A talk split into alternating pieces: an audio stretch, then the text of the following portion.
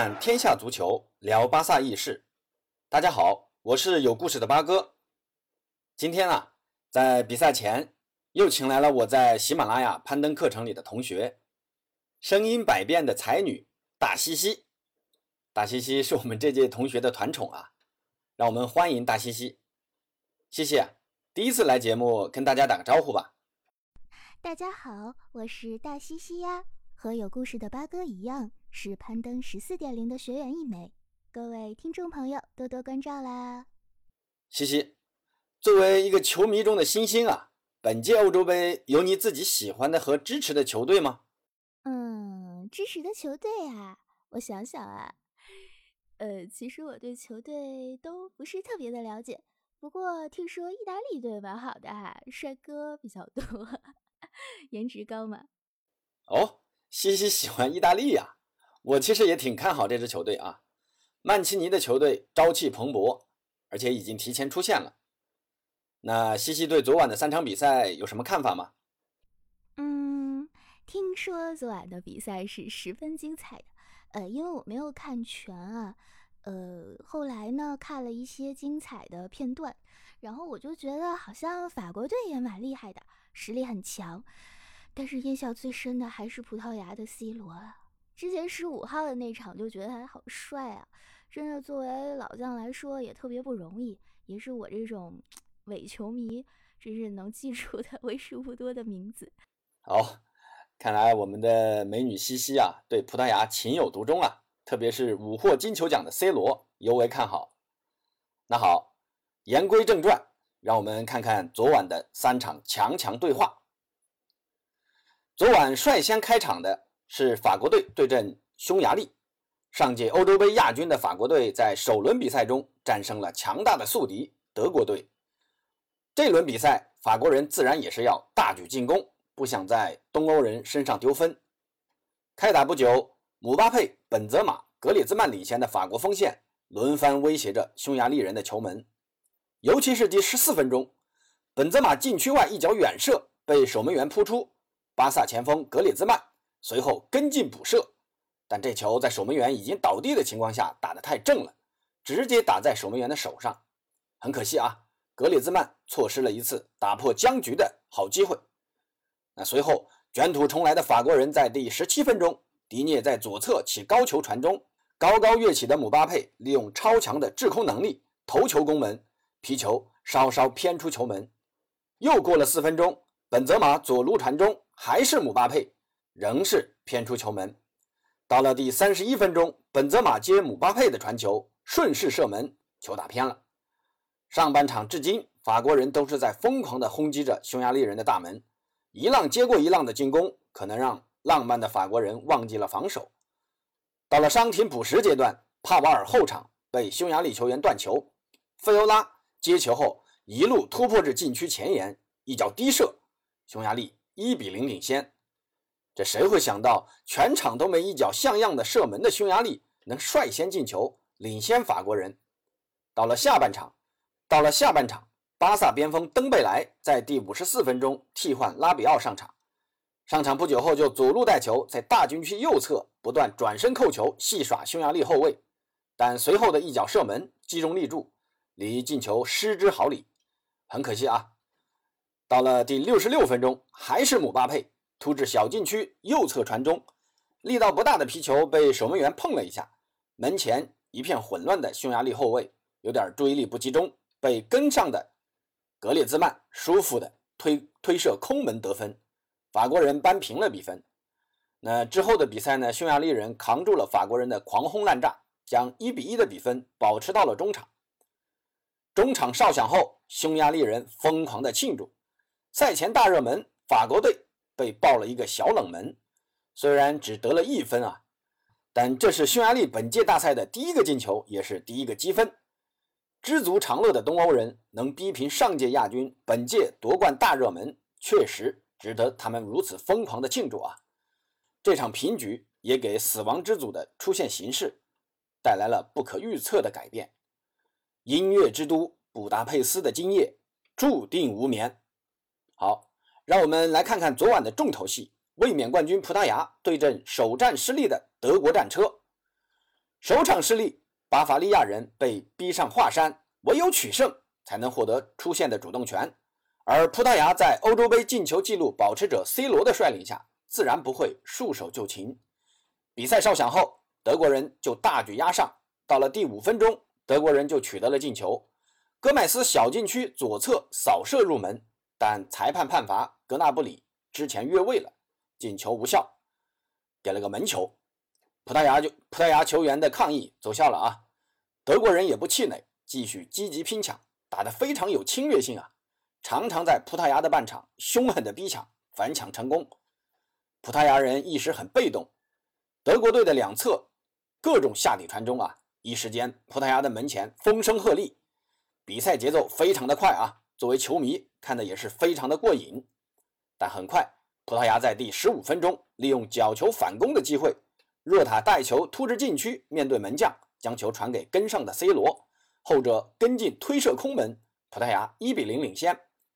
C 罗也刷新了自己保持的欧洲杯进球纪录，十二粒进球啊，前无古人。落后的德国人卷土重来，继续保持全场紧逼。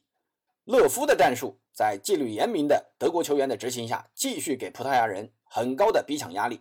很快，德国人的积极拼抢收到了成效。第三十五分钟，基米希右路传中，戈麦斯禁区左侧凌空扫射，葡萄牙后卫迪亚斯在哈弗茨的逼抢下，不慎将球挡进了自家球门。德国人的本届欧洲杯第一粒进球。由一粒乌龙球开始，但德国人的表演不会停止。又过了四分钟，穆勒禁区左侧传中，哈弗茨打偏，基米希禁区右侧传中，但葡萄牙后卫又一次在慌乱中将球挡进自家球门。这次是格雷罗。这到底是德国人的运气好呢，还是葡萄牙人的运气太差？那上半场德国人凭借两粒乌龙球，二比一领先葡萄牙。到了下半场。开场仅过了五分钟，第五十一分钟，德国队两侧传中战术继续发挥了作用啊！格麦斯左侧传中，哈弗茨近距离推射，球进了。这球从慢动作看啊，葡萄牙后卫明显的受上半场的两个乌龙球的影响，想倒地封堵，但我感觉啊，他有明显的收脚，不敢碰球，呃，也担心再造乌龙，那导致呢，哈弗茨非常舒服的抢点成功，三比一。德国人几乎锁定了胜局啊！又过了九分钟，还是两侧传中，基米希右侧起球，戈麦斯高高跃起将球顶进，德国队再度扩大了比分，四比一。葡萄牙彻底被打懵了啊！不过葡萄牙队长 C 罗从不轻言放弃。第六十七分钟的进攻中，C 罗小禁区右侧垫传，若塔面对空门打进，扳回了一球。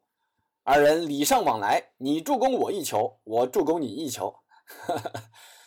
不过德国人见好就收啊，大比分领先后，把几个进球功臣轮流替换下场，接受球迷的欢呼。那最终德国人四比二战胜了葡萄牙，拿到了宝贵的三分。本场比赛啊，德国队的战术非常鲜明，就是两侧下底传中，要么地面抢点，要么起高球抢制空权。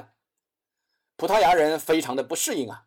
巴伐利亚群狼的高位逼抢让他们有点手足无措，慌乱中多次前场丢球，甚至前两个进球还是自家球员的乌龙球，这也给葡萄牙人造成了很大的心理压力。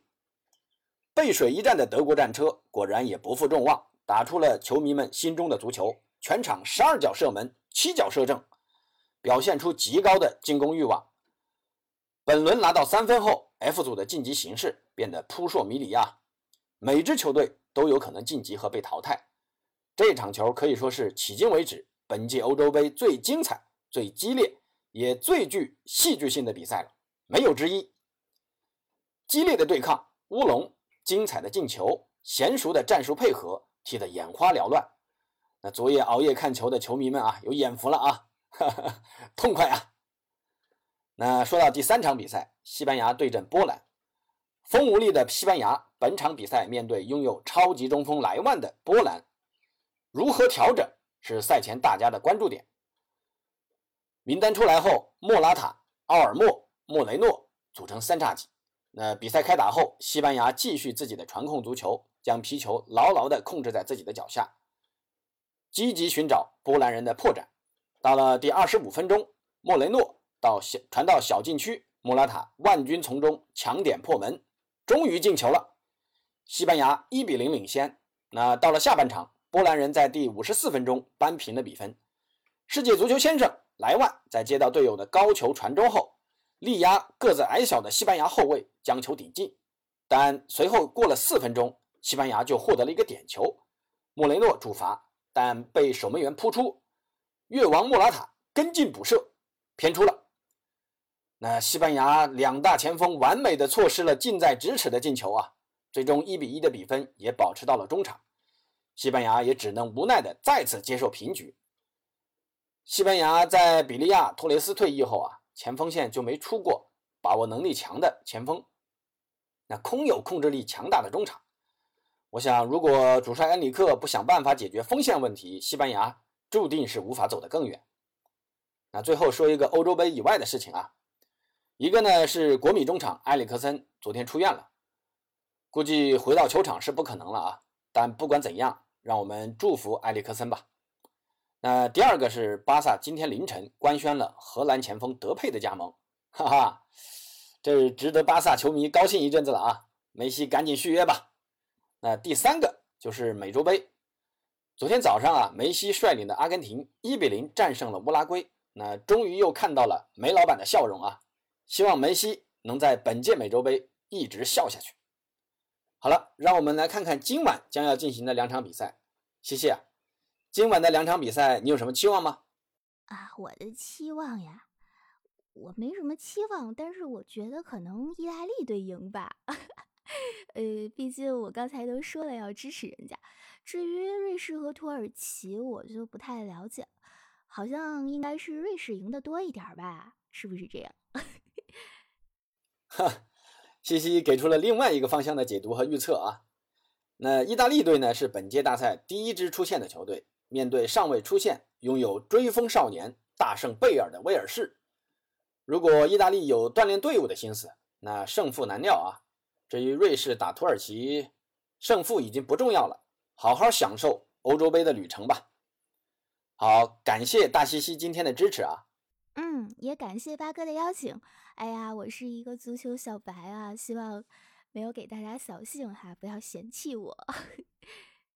欢迎大家关注大西西啊，他的喜马 ID 叫大西西鸭，鸭是丫头的鸭，她可是个声音百变的美女才女啊。